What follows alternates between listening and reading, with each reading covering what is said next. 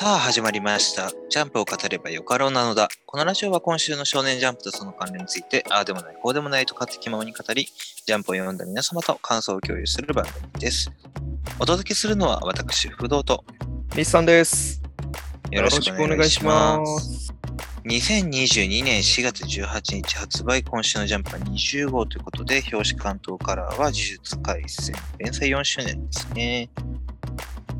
それでは早速、呪術廻戦第181話、東京第2コロニー1ということで、えー、うろさん石氷のカラー表紙からですね。そうですね。なんか、あれですね。いきなりなんか仲間にあなった直後のなんか一枚絵的な感じの雰囲気ですけど、特に仲間になったっていうわけではなさそうでしたね。そうね、乙骨とのバトルの後、おこの2人がどうなったのかっていうのが本編でもありますけど、なんかこのカラー表紙見ると、本当にメンバー入りしましたね。そうそうそうそうそう。ああ、しれっとね。あなんか既存の仲間たちと合わせる時の一枚絵的な感じだったりしますよね。ーそうですね。また、うろさうろさんがまともな服を着てるのが、なんかここで初めてじゃないですか？そうですね。でもこれ、なんか、よくよくこれ、上着見てみると、下の方まで伸びてんですよね。はいはいはい。そう、レオタード的な感じになってんですかね。そうです。確かに。おしゃれですね。かっこいいね。そうですね。まあまあまあまあ、まともに服着てんのは今回、この一枚絵が初めてですんで。そうね。まあ、またこの、今回ね、髪の毛を下ろした石氷のこのかっこよさみたいなのもありますけど、はいはいはい。まあ、この二人がね、今後どういうふうに本編で描かれていくのかっていうのはまた楽しみなところでもありますけど、うん。はい。まあ、今週やっぱり呪術のこの展開力っていうのは改めて面白いなというのと、引き込まれましたね。新しいキャラも含めてね。ああ、まあそうですね。えーシャルル・ベルナールですね。うん。ね。まあ、ただちょっと一番最初がね、なんか気になるのが、これ、少なですよねっていうところから。はいはい。で、誰に語りかけてるんやろうっていうのをね、考えるんですけど、ああ、いやでもまあ、やっぱりその、敗者目線であったとしても、その、乙骨、お前じゃあ、あの少なレベルのやつには勝てないぞっていう風な話なんじゃないのかなと思います。ああ、僕も最初なんかそうなのかなと思ったんですけど、うんうろさんに、うろさんの昔の話なのかなと思ったんですけどね。あまあ、あうろさんもしくは石氷か。が、あのーまあ、完全権限というか、両面少なの、おうんうん多分これフルバージョンだと思うんですけど、そうですね。うんに、えーとの記憶の話なのかなと思うんですけど、ね、どうでしょうね。まあまあまあまあ、そうですね。そのパターンもありますし、シンプルに、その、ウロさんが昔、スクナと、まあ、会ったことがあって、えーやっぱりお前とはレベルが違いすぎるぞと。お前じゃ勝てへんぞっていうふうに忠告してるんじゃないのかなと思うんですけどね。そうね。まあ、ただなんか今回爽やかな、このお仙台コロニーのね、戦いの後のちょっと描写と、改めて乙骨のこの、なんだろうな、器の大きさ、はあ、はあはあはあ、そんなところも石堀との会話でね、感じますけど、本当いいやつ。まあまあそうですね。ポイントがあるから生かしたのか、まあもしくはポイントなしでも生かす気があったのかっていうのはちょっとわかんないですけど。うん。でもなんかどちらにせよ、こう、仲間のために全てやってることっていう、その根底的な、あの、乙骨のね、考え方というか、行動原理がね、とてもなんか爽やかな気持ちにさせてくれますよね。まあ。自分のことを恵まれてるって言える人間っていうのは懐が大きい人間ですよと思いますけどね。まあそうですね。あのーあらゆる意味で恵まれてるやつではありますが、まあ仲間にも恵まれたっていうところですね。そうですね。先祖、仲間、先生、能力、身体能力、まあまあ全てですね。全てに恵まれたこの乙骨が言うから説得力がありますよね。えまあね、でもまたこの石氷が、まあ、改心というよりかは、なんかもうすっきりした感じ、えまあそう満ですね足。した後。うんこの石氷が今後のこの行動がどうなっていくのか、あの、すごいなんかもうこの仙台コロニーとしてみんな多分好きになってるキャラクターだと思うので、まあやっぱりさっぱりしたキャラですしね、えー男らしいキャラでもあるんで、まあ気に入ってる人は多いと思いますよ。ね、まあ技もなんかシンプルで見やすいし、うんうんあの、なんだろうね、ちょっとやっぱり楽しいですよね。ああいうブラスト系っていうのはね、放出系っていうのは。そうですね。うん。まあ、この2人と結局お別れししたんですかね。まあ、その後まではまだないのか。うん、そうね。この後、まあ、乙骨も違う結果いって、またポイントを貯めていく話になるんだろうけれども。うん。うん、でも、この後の石氷と、まあ、ウロはね、どっか行ったと思うんですけど、いはい石氷と共に行動するのかとかはまだ描かれてはないですよね。まあまあ、そうですねはい。あ、でもそうか、ウロタカウロタカ子からもポイント譲渡してもらえてるんですね。そうそうそうそうそう。プロさんの2人からポイントをもらって、えー、所持ポイント200点。まあ、かっここれ、何ポイントだったっけ ?190 ポイントなんでしたっけね、正確に。うん、先生も、あの、あれですね、ツイッター通して間違えてましたコメント出ました。そうですね。あの、ドゥールブドゥルブと、えークロウル氏が、撃破によってもらえたポイントっては、1人当たり5ポイントずつなんで、実際プラス10ポイントなんですよね。うん、正確には乙骨がね、190ポイントなんですけど、あの、芥見先生が、あの、乙骨を200ポイントにしてあげたかったという気持ちでわけわからなくなってましたみたいな まあ、あの、綺麗ですからね。所持ポイント200ポイントにそうだね。なんかすっきり、すっきりしますからね。ええ190で締まりが悪いですから。僕も最初読んだ時、ああ、はいはい、なるほど、200点、そうね、みたいな感じで流してましたからね。ええ情けない。ずっと読んできてるのに情けない。でもまあ確かにその強敵倒しても他のやつ倒しそうが、ポイントは一緒っていうのはね、ちょっと、なんだろう、あの、不公平感を感じなくはないところですからね。ポイント上げてもよかったところではありますけど。うん。いや、まあ、まあ、それだと、まあ、ルールがちょっと、あれですけど。まあでも、ウロと乙骨の、だから、その、ポイント譲渡の前後のやりとりがあったっていうのもまたちょっと気になりますけどね。見たかったなと思いますけど。まあ、あえて描かれないのは何か理由があるのか、今後また別途どっかで描かれるのかなもしくはね、ありえますけど。うん。まあ結局2人とも生きてますからね。まあどっかで出てきてくれるんじゃないですかね。仲間になるか、あー全く関係ない形で出てくるのかわかんないですが。うん、そうね。まあそう考えると、まあ、ウロさん、石氷もそうだけど、この呪術廻戦においては、本当キャラの あのビルドスクラップがどんどんどんどん進んできますね。そうですね。まあどんどん出たよは消えてと。そう、ひまあね、火車とかだったりも、まあそうだけど、まあレジーは死んじゃったけど、キャラクターが出てきたな、いいなと思って死んで、新しいのが出てきてっていうのがこう繰り返されていく。そうですね。はい。まあまあ、それだけね、あの新しいいいキャラクターをみあの作り出せるのはやっぱりすごいことなんですけど、ね。まあ引き出しの多さってとこですかね。うん。で、ちょっと気になるのが、今回、ミワちゃんですね。そうですね。もう前髪でわかる女ですからね。うん、前髪の斜め 斜めでわかる女で、本来ちょっとね、こう、喜びが出てくる、うん、みやちゃんの登場なんですけど、なんか不穏な空気をまとってますね。そうですね。まあそもそも、みわちゃんがどこでこれ出てきてるのかっていうのがはっきりとはわかんないですよね。まあ、あの、シンプルに考えるんだったら仙台コロニーなんかもしれないですが。うん、なんかブラストの後っぽいところにね、立ってるような気もしますから、あの、ね乙骨と石こりの戦いのね、仙台コロニーかなと思っちゃいますけど、うん、まあ、うんなぜそこにいるのか、何をしに、どこに向かっているのか、で、この、なぜ目が描かれず不穏な空気を醸し出しているのか。うん。まあ、実際仙台コロニー用があるような感じはしないですけどね。なんか因縁があるキャラがいるかっていうとそうでもないですし。うん。東京事変の後何してるかってどっかで出てきてたかなまた単行本読まなきゃいけないな。そうですね。うん。うん。出番あんまりなかった気がするね。まあ京、京都勢はそうですね。渋谷事変で最後ちょろっと出た後はいないですから。うん、そうね。まあで、今回ね、新しいキャラのおシャルルさんですね。まあなんか漫画家にのね、えー目指してるというか、あーまあ、漫画に自分のじすごく自信が終わりなところから編集に持ち込んでボロクソに言われて、うんうんうん。うん。まあなんかこの辺すごくリアルで面白いなと思いますけど、バクマンみたいなやりとりね。はいはいはいはい。そうですね。うん。まああくまでまだ東京が崩壊する前のね、えー話でしょうけれども、うん、まあそんなシャルルさんが東京のコロニーで、えーはかりとね、出会うところか。そうですね。まあ、この時点では全く何の情報もないんで、まあ、死滅回遊に参加した意義もよくわからないですけどね、ここの段階では。そうですね。まあ逆にこの死滅回遊自体のネガティブだと捉えてるぐらいなんで、あんまり前向きな感じではないですからね。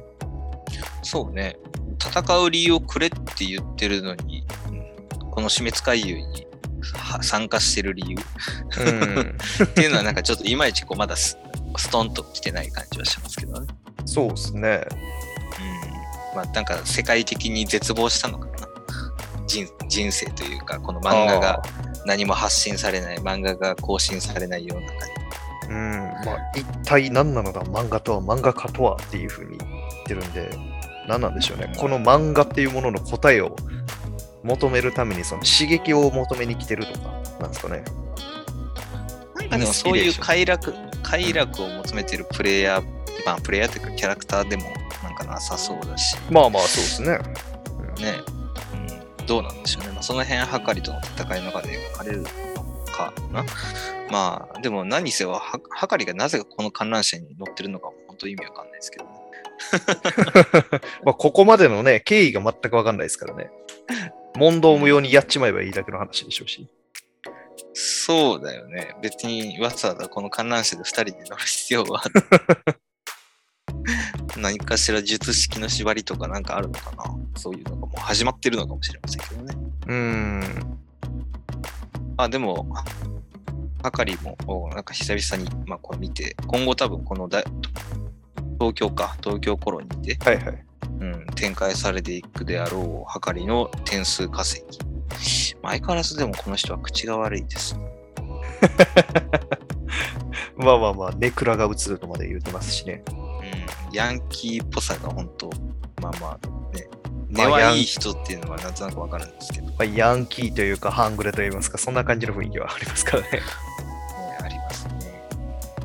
まあそうか、でもこの世界では漫画がもう発信されなくなってしまったのか、それは確かに寂しいですね。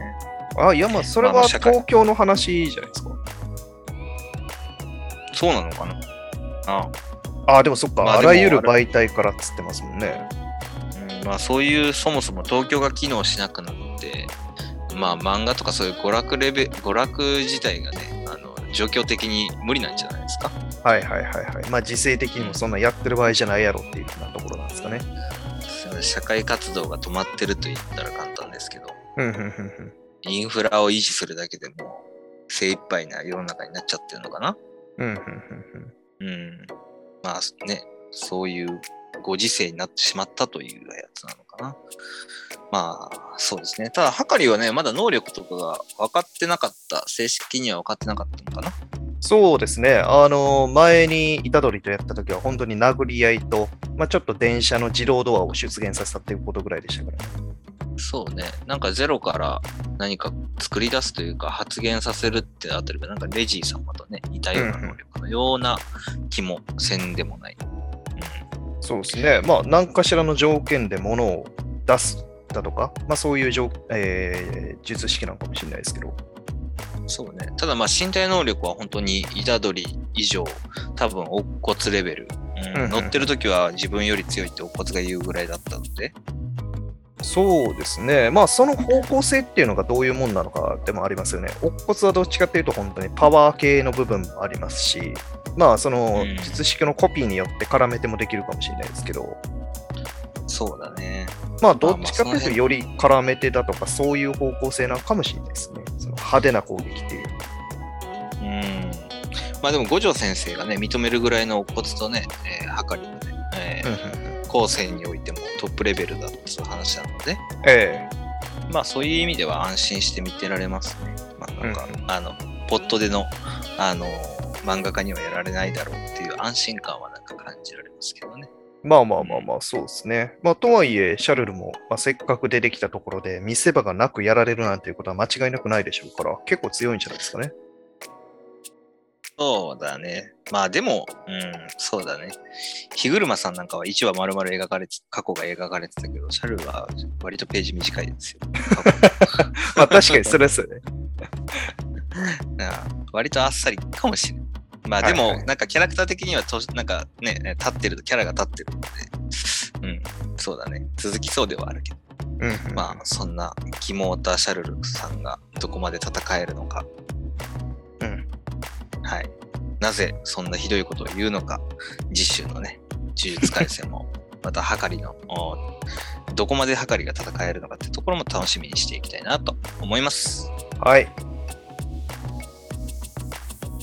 続きまして、坂本デイズ67、リモートワークということで、まあ、JCC 編入試験の3次試験で、うん尻尾取りのさなか、まあ、シナヤというね、えー途中から入ってきた推薦組のね、メンバーが、まさかのおスラ側の人間というよりかは、まあ、学が操ってるというところで乱入してきたところが先週ですね。そうですね。まうーん。あ、腕と足に装備がついて、あとメガネがついてるっていうところですけど、口が動いてるのなんだろうなっていうふうに思いましたね、最初見たとき。ああ、まあ身体のこうシンクロしてるんじゃない？完全にシンクロしてるってことなのかうん、そうだね。額が動けばその通りに動く。っていう感じかな。まあでも、この坂本デイズ、今一番ジャンプしてるんじゃないですかおー、ジャンプしてると、まで言う？ジャンプしてる。うん。まあまあ、確かに最後は友情が出てきてるとこやったからね。ああ、いや、アクションも際立ってきたし、この敵の幹部レベルの乱入はいはい。で、それに対抗する主人公側と主人公と芽生えた友情とのタタッグマッチというか、はいはいはい。うんいやー、これは面白い、今週面白かったですね、本当ね。うんうんうんうん。そうですね。まあ、圧倒的ですね、やっぱ額。うん、そうね、その額の圧倒的だっていうところの描き方もまた見せられますよね。うん、シナヤ君が単純に強いのもあるんでしょうね。まあ、やっぱり肉体的に強くないと、その、出力に耐えきれないだとかっていうのはあるかもしれないですからね。うん、だって、その本体がね、あの持ってる多分、なんだろうな、身体能力、筋力とか、うんあー跳躍力とか、その辺は多分シナヤ側のものなので、あくまで VR でね、動きをこうシンクロさせてるだけ。はいはいはいはい。って考えると、相当にシナヤ単体でも強くないとできないゲートですよね。まあそうですけどね。まあ実際これシナヤがどこまで意識あんのかっていうのも気になるところですけどね。うん、なんかほとんどロボットみたいな感じのうん。場合に。うん、場合によって本当に中身ロボットなんかなっていうくらいですからね。ああ、アンドロイド説？まあ一切喋ってもいないですし、自意識っていうものを感じてないですからね、今のところまだ。まあ確かにね。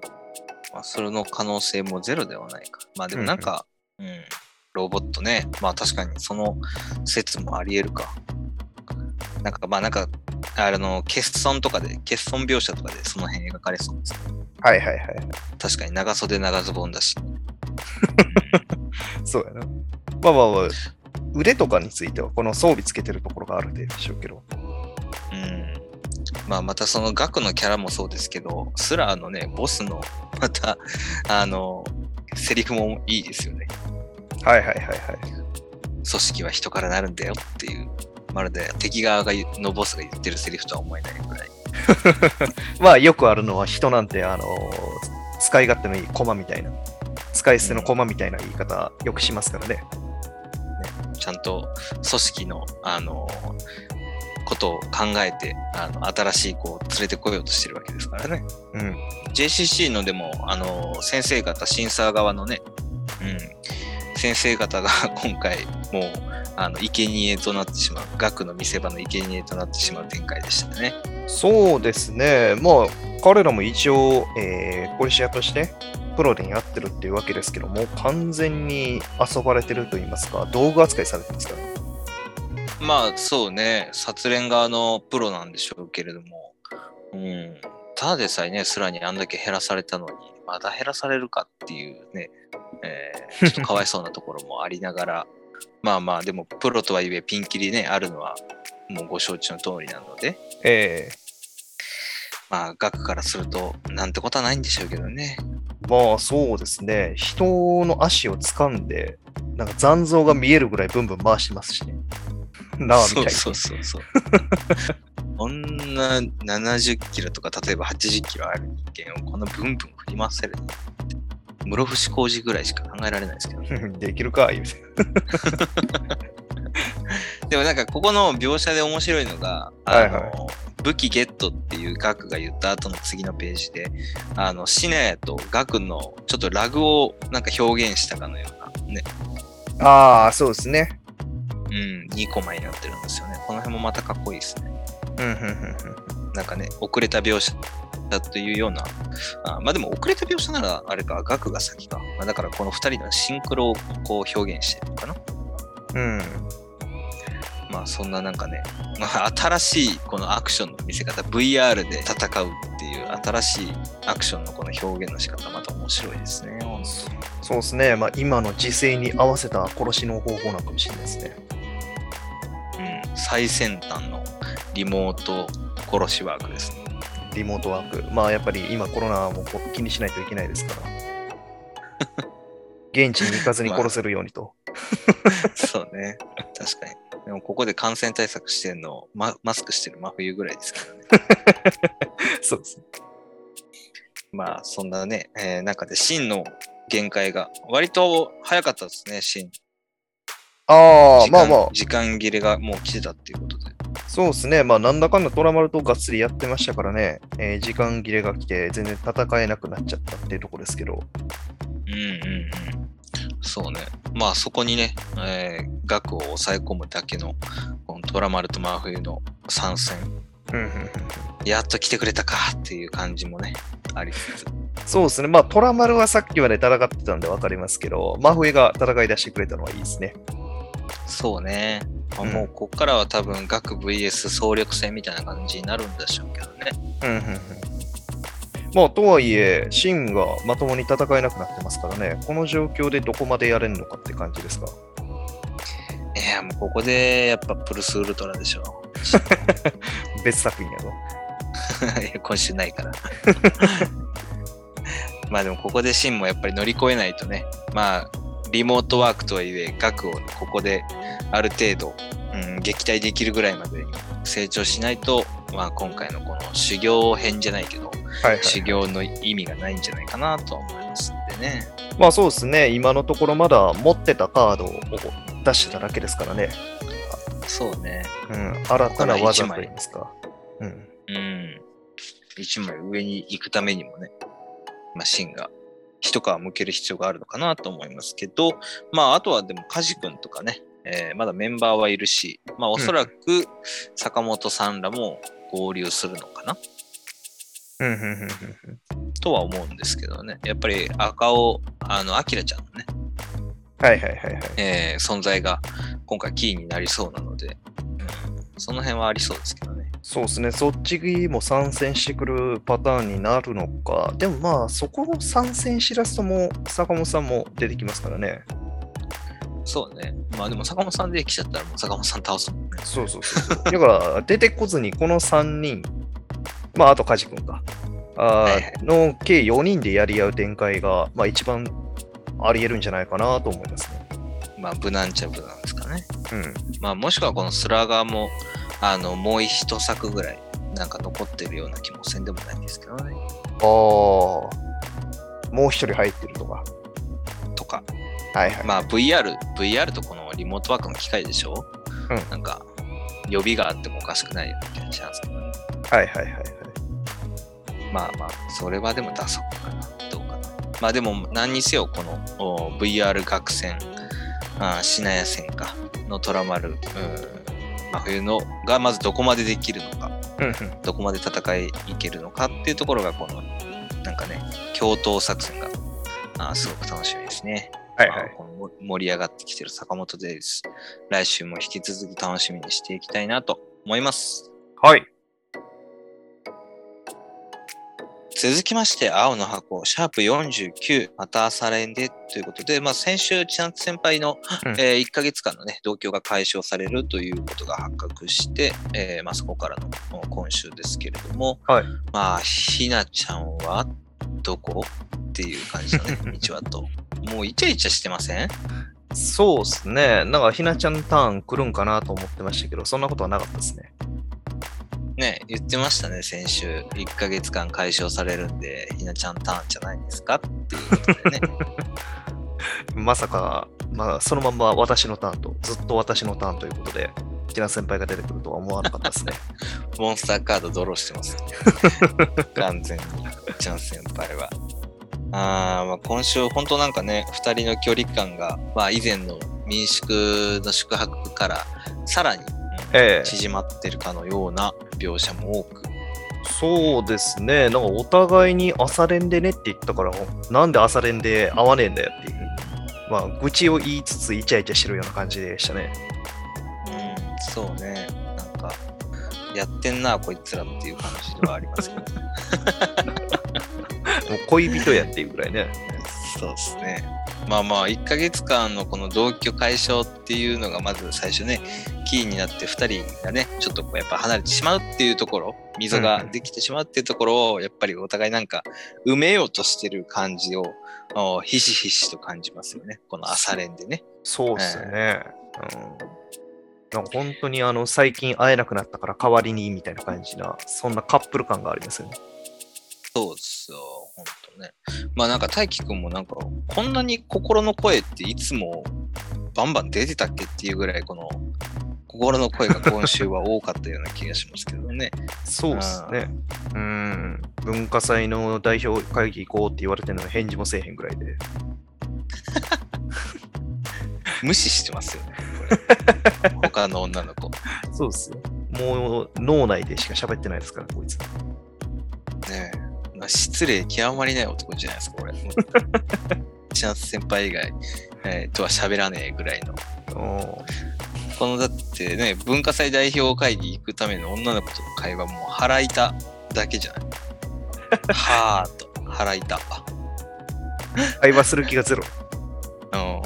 だいぶ態度悪いですよ。大輝くん。大輝くんなんか恋して態度悪くなってますよって言ってあげてくださいよ。まに。で、あれですね、あの飛び級制度について考えてましたね、こいつ。こいつって言ってるじゃないですか。名前で呼んであげましょうよ。ええ大輝君。うん大輝くんね、飛び級制度の本買ってましたね。本気ですよね。まあ、先週言ってましたけど、飛び級するより落第してもらった方が早いよってことですよね。まあね、本当はね。まあでも大輝くんはね、あの尽くすタイプっぽいんで、ええわざわざ自分が飛び級できるかについて、まあでもこの飛び級制度って本があるのかっていうことですよ。そうっすね。そもそも日本で飛び級って、なんかニュースになるぐらい稀っていうふうに聞きますけどね。うん。まあでもなんかこの先輩と、あのクラスもね、違えば、学年も違うので、当然。なかなか会えない中、この文化祭の全体会議みたいなところで、ちょっとちらっとあー目があったりする描写とか、まあ、クラブで、えーまあ、近くにいるけど、まあ、全然会話もコミュニケーションもないっていうようなところ。でもなんかやっぱり会いたいし、少しでも喋りたいし、あー話しかけていこうっていうこの大輝くんの思いとか、はい。あー恋心っていうのはまあやっぱり綺麗ではありますけどね。あの青春してるなとは思いますけどね。まあまあまあまあ、青春と言いますか、恋心を持った男の子なんて脳内でね、あのー女の子との話すことをイメージしてばっかりですから。そうね。もう本当にチャンス先輩のことしかもうもはや考えてない。あ生活基準がもうそこになってる感じもなんとなくしますけど。はいはいはいはい。そうですね。もう、なんかバドミントンにすらちょっと集中してないんじゃないのかっていうくらい意識がそっちに行ってますからね。そうね。まあまたこう忘れ物をして、えー家にいるチャンス先輩もまたあざといですけどね。あ、これあざとい。いやもうだってね、いいそれから大輝くんに言いたいことがあってとも言ってますからね。忘はれ物と。いはいはい。うん後ろの校舎が8割ぐらいあるんじゃないですか、姉貴って感じですよ。ああ、それ言うためだけにわざわざ帰ってきたんやろ。そう。玄関でずっと座ってたんですよ、これ。ああ、待ってたんですね。まあ、確かに靴履いてる感じでもないですから。そう。座って待ってます、確かに。。怖っ おかえりって4文字言うためだけにずっと待ってた可能性ありますよ、これ。ええ来るの待ってるんですって。うんしかも、ちゃん先輩、なんで駅から走ったんやろ？なんでなんですかね、これ。駅から走って、ああ、確かにね。会いたいからですか？まあ、それはね、あの、朝練で会おうとまで言うてたわけですから、で、朝練ちょっと行くの遅れちゃった。大輝くんもう来てるんじゃない？の、帰っちゃうんじゃない？のなるほどって、ダッシュしてきたんでしょ。なるほど。だからもう、ちゃん先輩も大輝くんに会うがためというか、約束を守るがため、うん、ダッシュしたって話でしょ？そういうことっすよ。もう相思相愛やん。勘やん。青青の箱第3部、カン。勘。もうええやん。試合終了や。シェシルや。ひなちゃん編に突入ですか、ここからパラレルワールド。それはそれで炎上しそうやね。あ、そう。うんもうお互いがそこまで思い合ってるんですね。じゃあもう我々の出る幕はないですね。ええひなちゃんのターンはこなすそうですよ、言うて。本当にね、寂しいね、そこまで言われると。はっきりここまで突きつけられてしまうと、もうこの2人を応援するしかなくなるじゃないですか。うーん。そうですね。まあ、ここまで来ると逆にこの後の展開って言いますか、まあ、なんでしょう、早めに終わらせるんだったらそんなに気にしなくてもいいんかもしれないですけど、長期連載するんだったらこの後の展開どうするんだろうなっていうふうには思いますよね。もう49話でここまでいってるわけですから。うん、まあ、くっつく、くっつかないが永遠に続く漫画だってありますけどね。まあ、どう描くんでしょうね。ひなちゃゃんの、ひなちゃんの頑張り。でもなんかここまで見せられると、ひなちゃんの頑張りがすごく、なんだろうな、無力というか、あのん。通じないじゃんっていうのがまざまざと見せられるので、それはそれでちょっと辛いな。そうですね。無力感といいますか、虚しさといいますか。そう。ねもし仮によ、これひなちゃんが大輝くんにアプローチかけてても、今の待機状態だと、うん。なんかもうガン無視に近いじゃないですか。心も揺さぶられないし、はいはいあのずーっと目線はちゃんと先輩の方向を向いてますみたいな。これはいはいラブコメとしてはもう終わってんじゃないの？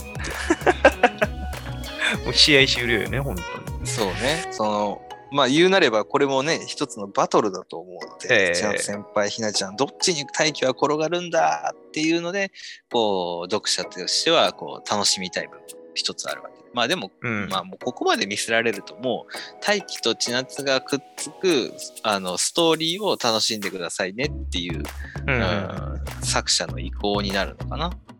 そうですよね。まあ何かしらの障害を出してくるのかなっていうふうに思わなくはないですけど、まあ、千夏先輩側の方とかで、なんだろうな、まあ、ふ一昔前の漫画とかやったらいいなずけとか出してくるかもしれないですけど、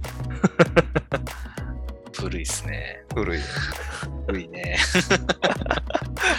まあ、それ、90年代ぐらいの漫画じゃないですか。まあ、それ以外であったとしても、まあ、なんか、幼馴染を出してくるとか、初恋の人を出してくるとか。あーあー、はいはいはい。えーっと、そうですね。こういう漫画でありがちなんで言ったらそうですね。男性側の、例えば、ジャン先輩の初恋の年上の男性のはいはい。登場うんとか。あーで、大輝が、あー僕じゃダメだってなるパターン。あんまりでもそれ面白くないな。まあ、自分で言なんだそうですね、ダンダダンのジジも出てきましたけど、あれも結局、カエルソルでしたしね。あーまあまあまあ、ダンダダンの場合はちょっとまたね、毛色が違うけど。まあまあ、そうですね。うん、男性側のなんか通用しないな、この人にはみたいなところのキャラクター、まあそういう展開もゼロじゃない。うん。まあ何せよ、でもね、この青の箱、おちょっとチャンス先輩と大輝くんの2人の、うん距離感はもう縮まる一方、うんうん。うんひなちゃんはいずこにというところがあ ありますので、まあ、はいいですけどね、まあ、この2人が幸せであるならば、まあもちろん漫画として面白い展開であるならばそれはいいんですけど、はいそうですね。。まあ、温かく外野は見守っていきたいなと思います。はい。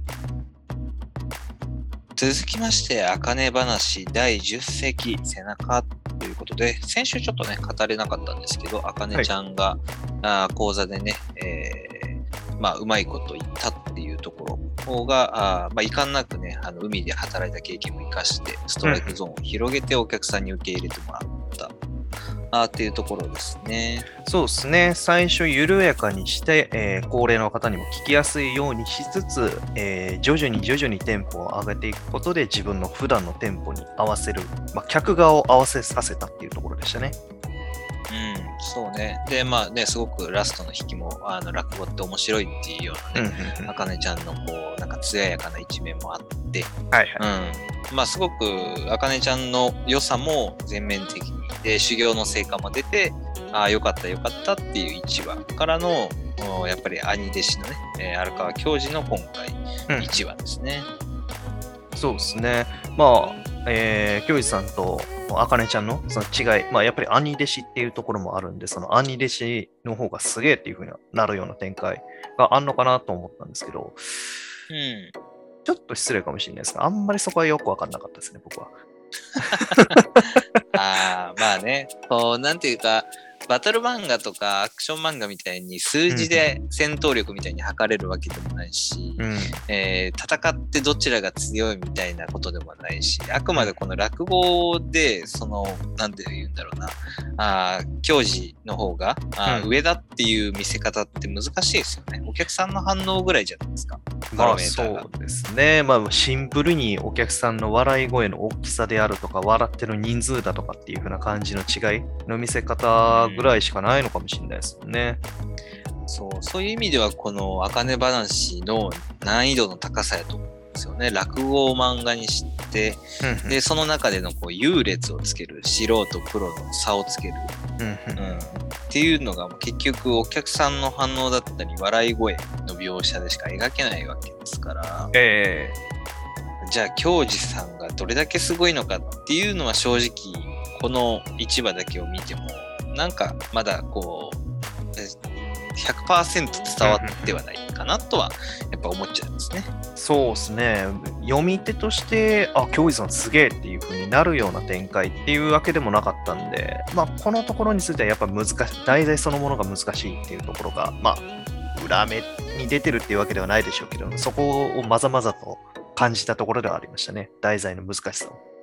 うーん、そうね。まあ、例えばこの前の1話に、まあ、あかねちゃんが例えば失敗してとか、もしくは誰か別の人入れて、なんか一回落とす展開があれば、ああ、教授さんすげえっていう展開にもね、うんうん。こう、ジェットコースター形式にあったのかもしれないけど、あかねちゃんが前回の1話で丸々使って素晴らしさというか、受けの良さがね、出たので、余計にこの教授さんの盛り上がりがあんまり感じられないです。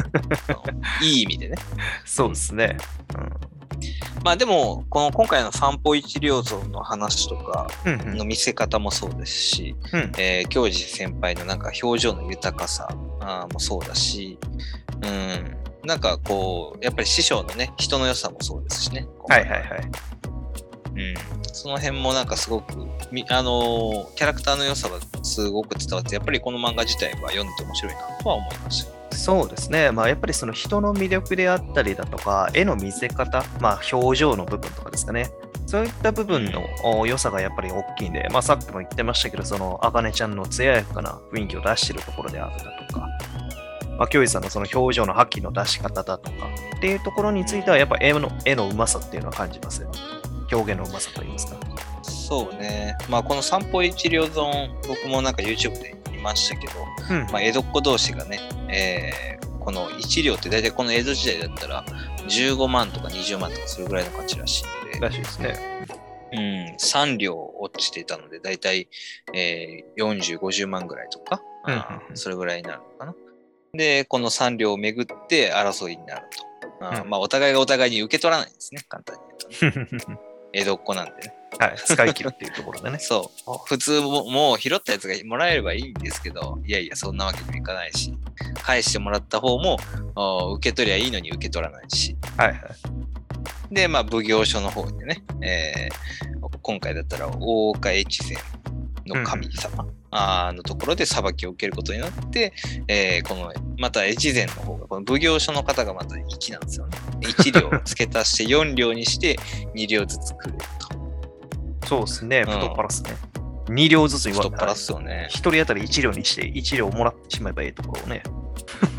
そう。まあ、要するに、この越前の方もお1両損して、えー、もともともらえてたはずの3両ずつも1人ずつ1両ずつ損して、えー、3歩1両損っていう、まあ、なんかこう、ストーリーとしてはすごく綺麗で、あーなんかね、あーすっきりとする、うんうんオチのつけ方の。まあ、要するに、この、なんかこう、真面目さ、生真面目さのお表現だったりが、あーこの、教授先輩にしっくりくる物語なんだろうなと思うんですけどね。そうですね。まあ、あの、面白い、笑えるっていうところっていうよりも、まあ、歓声が上がるような、おーっていう風な感じの話ですよね。うん。まあ、気持ちがいい話っていう感じかな。うん。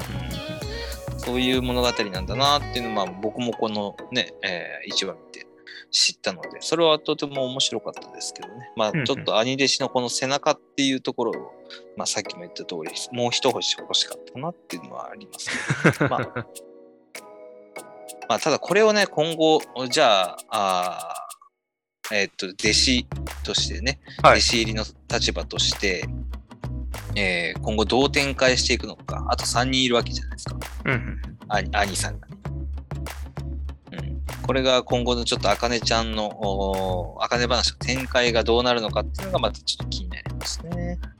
そうですね。まあ、それぞれのその落語のおスタイルだとかっていうのを見せる展開っていうのは今後出てくるとは思いますけど、まあ、あの最初に予想した通りね、今回はその教授、兄弟子、教授兄さんか、に教えてもらったわけだけど、今度はまた別の兄弟子のところで学ばせてもらうような、そういう展開になるのかなと思いますから。うん、でもちょっとそれだとまずい気はするんだけどね。同まあじ展開をじゃあ3回やるんですかっていうのは、読者からするとちょっともうお腹いっぱいですと言わざるを得ないうん展開かな。さすがにちょっと、おまあ前から言ってる通りね、茜話の本筋に関わるところというか、うんあーなぜお父さんは波紋になったのかっていう大きなね、その、ハラハラできる展開があるはずなので、そこを。もうちょっと活用してほしい。うん、まあ、荒川一一緒、うん、との何か、まあ、ごたごたじゃないですけど、そういったあ接触するようなこととかっていうのもそろそろ見せてほしいですよね。そうね。うん。まあ何にせよこの修行とお修行の成果を発揮するっていう展開はもちろんね、面白いんですけど、そればかりだとやっぱりマンネリしてしまいますので、はいまあまだ10話ではあるんですけど、やっぱりね、このなんか、あー面白い、茜話自体は本当に面白いので、そういう意味でもこの展開の大事さをお見せてほしいなと思いますけどね。うんうんうんうんそうですね。はい。まあそんな茜話にね、引き続き来週もどういう展開になっていくのか、あー見守っていきたい、楽しみにしていきたいなと思います。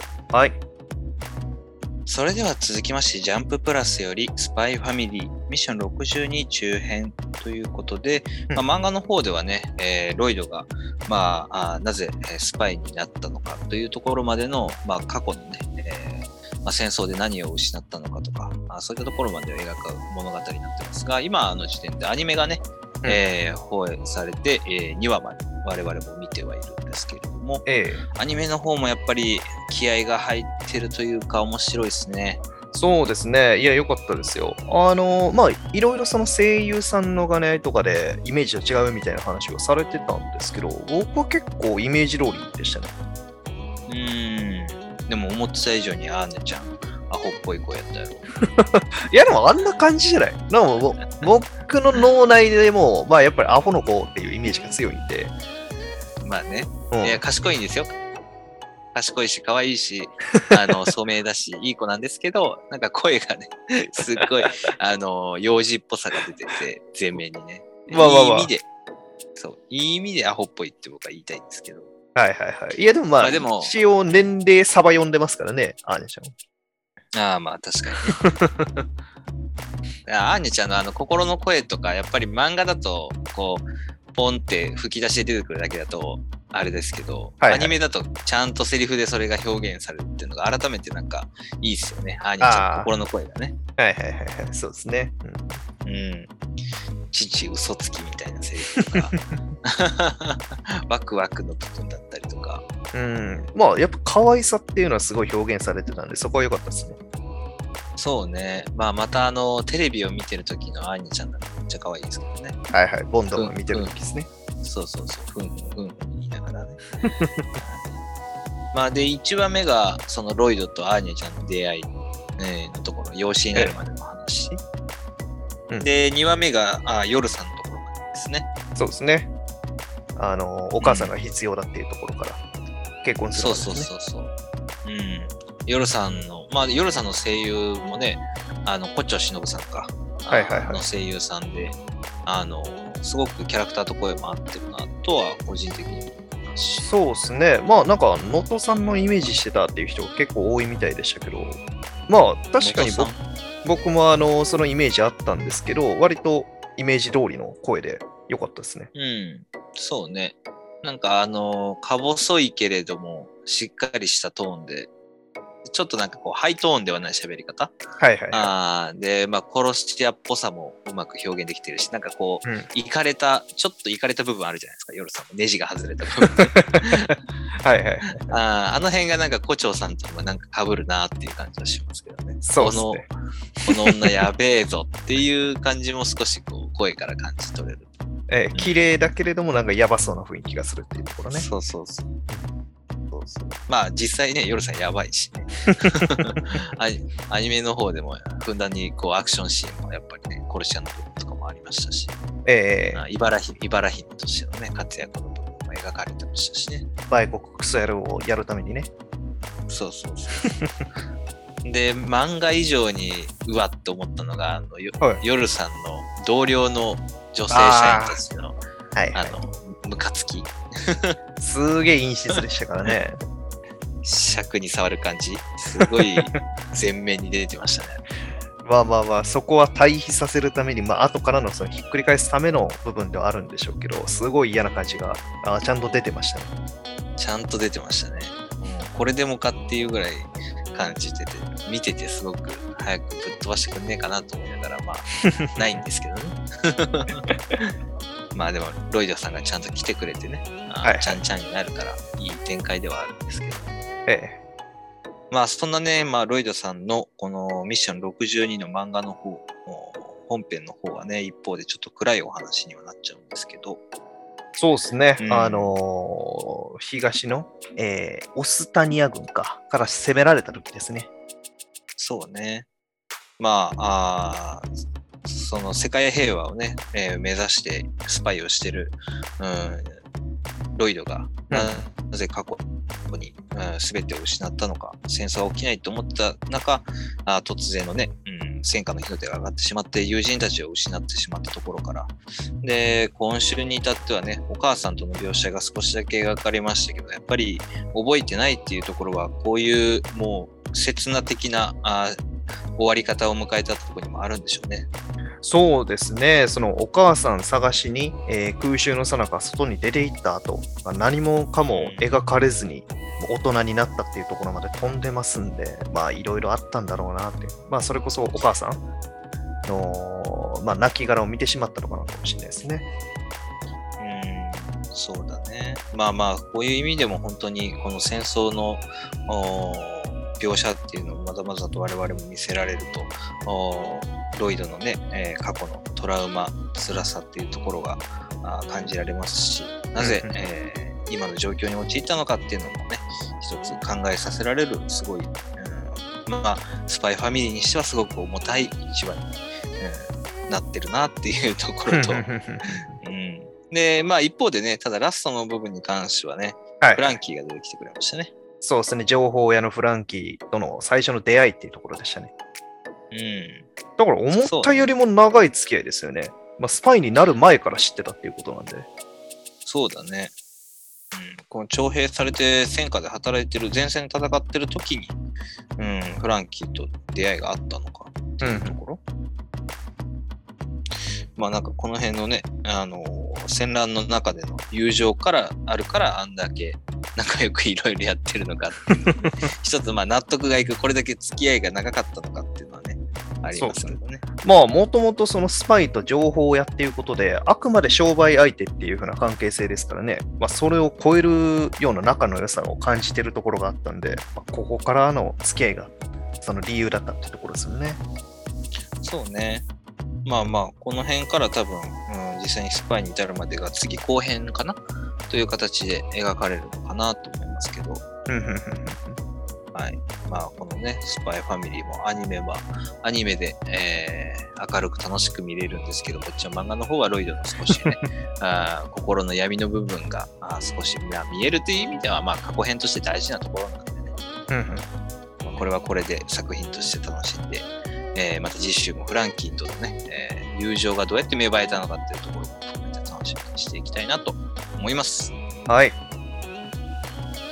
続きまして、ダンダダン第53話、家族になりました。ということで、まあ、先週ね、えー、ジジの中に眠るジャッシーを、おまあ、沈めるというよりかはお祓いするためにビジュアル系バンドを呼んで、えー始まったあこの儀式だったんですが、はい。っていうところで、まあ、ジジがね、今週はね、いいジジの性格のところと、まあ、オカルンとの友情等が深く描かれた一話になりましたね。そうですね。まあ、あのーヘドバンして出てくるのかなと思ってましたけど、早々に止められまして。うんうん。そうね。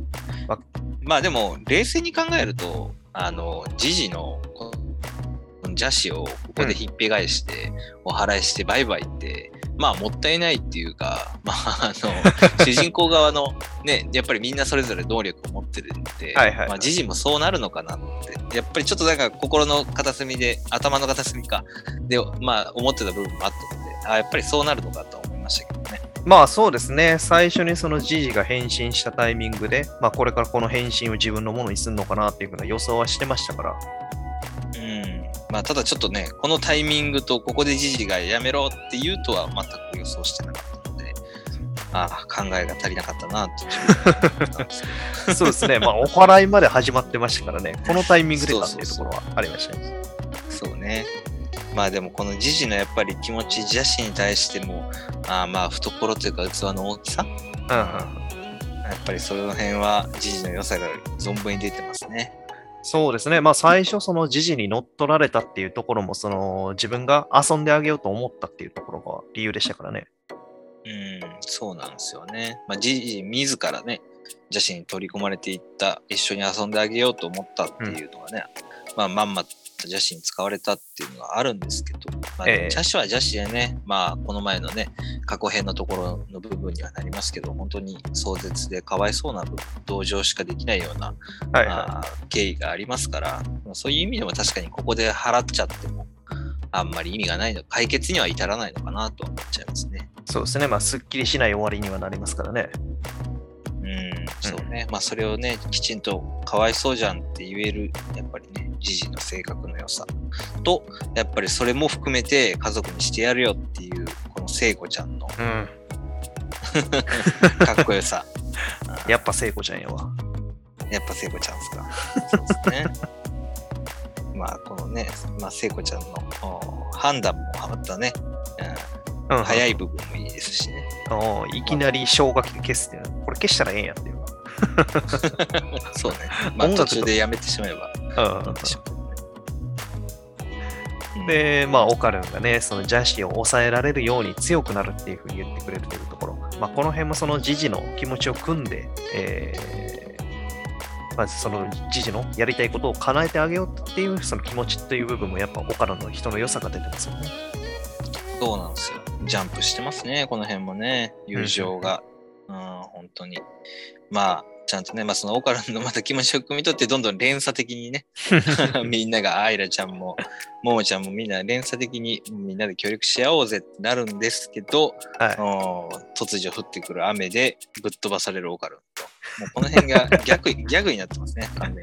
そうですね。ジジはオカルンに対してハグしに行ったのに、えー、右アッパー食らわしてますからね。うん、邪心邪心によってぶっ飛ばされる。なんかもう、この描写の時点でシリアス感っていうよりかは、もう ギャグ、ギャグ路線に行ってますよね、邪心の解放が。そうですね。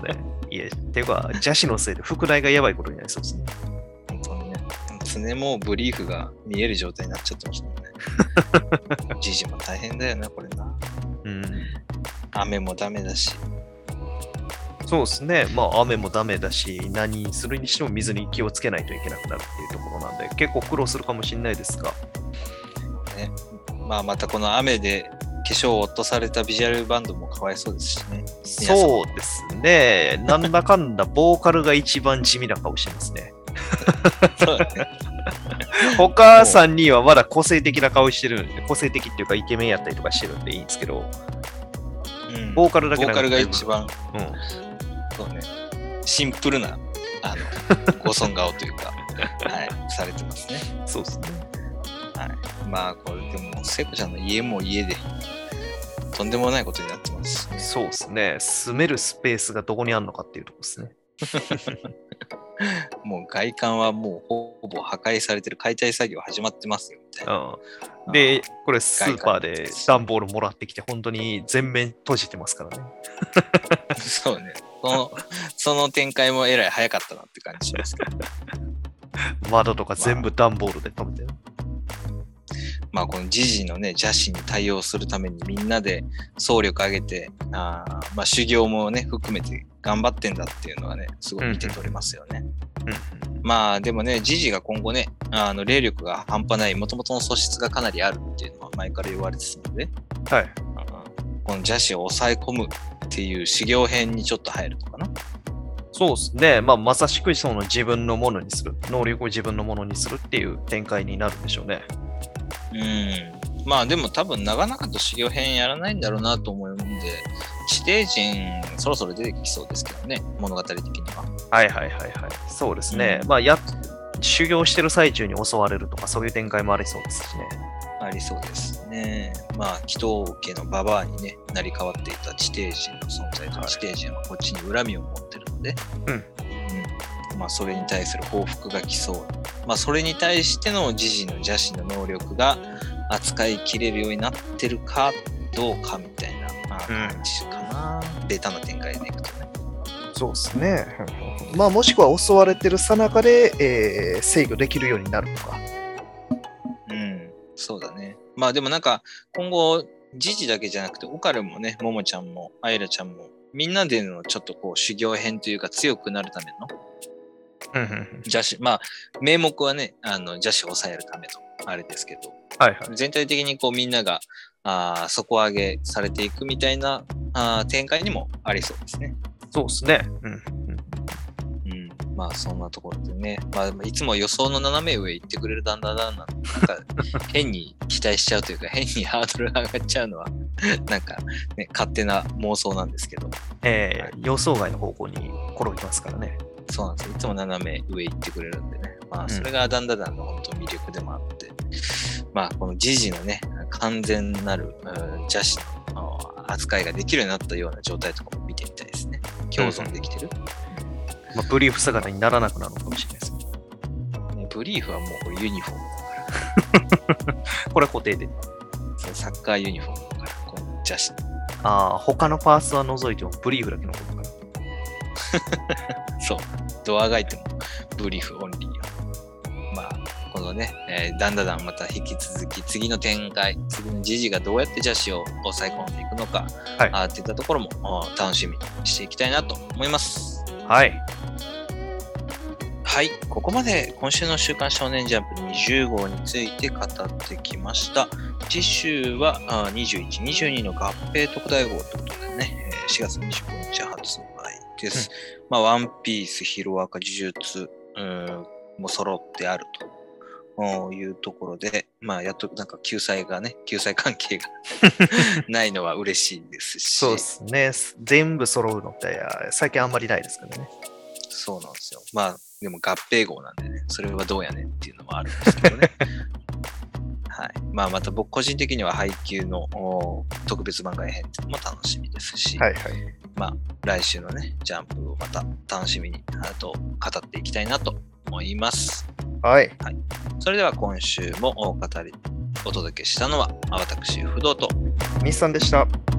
ありがとうございました。バイバイ。バイバイ。